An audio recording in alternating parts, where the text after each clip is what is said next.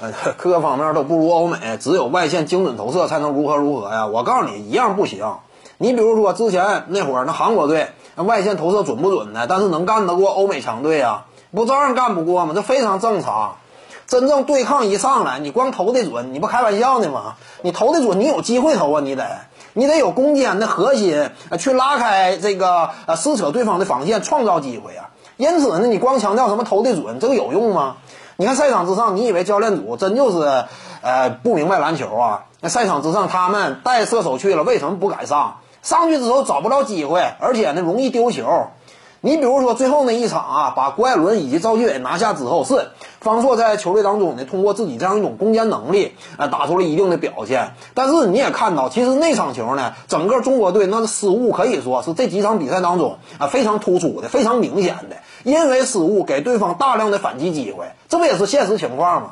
所以呢，你单纯强调什么这个投射能力如何如何？之前韩国队投的够准了吧？啊，亚洲当中他都有点玩不转，你更何况跟欧美较量？对于中国队来说也是这样。我感觉现在目前这样一种情况就已经很良好了。你要看到一点，我们在亚洲当下这样一种位置是相对稳固的，对不对？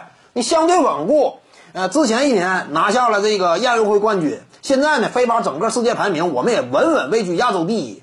这就已经不错了，你不要乱改了。你乱改呢，就有可能你在亚洲这个第一位置都有点不保了。现在客观现实是，整个中国篮球啊，呃，这样一种位置那还是非常理想的，在亚洲能够立得住。那还是那句话嘛，篮球这项运动有它独特的特点，对于运动员的特殊的要求。亚洲球队，你任何一种打法，那说白了，你跟欧美强队较量，你还是吃亏。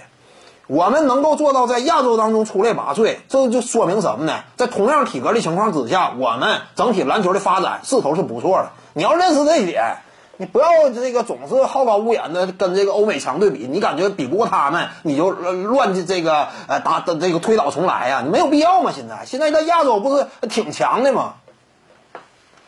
而且呢，篮球啊，不是说什么你这个啊闭关锁国之类的，我目光放的就这么远，非常正常。你说非洲的乒乓球队，他有必要说非得跟这个亚洲强队竞争高下吗？他竞争不了啊，这玩意儿是，这个是客观现实嘛。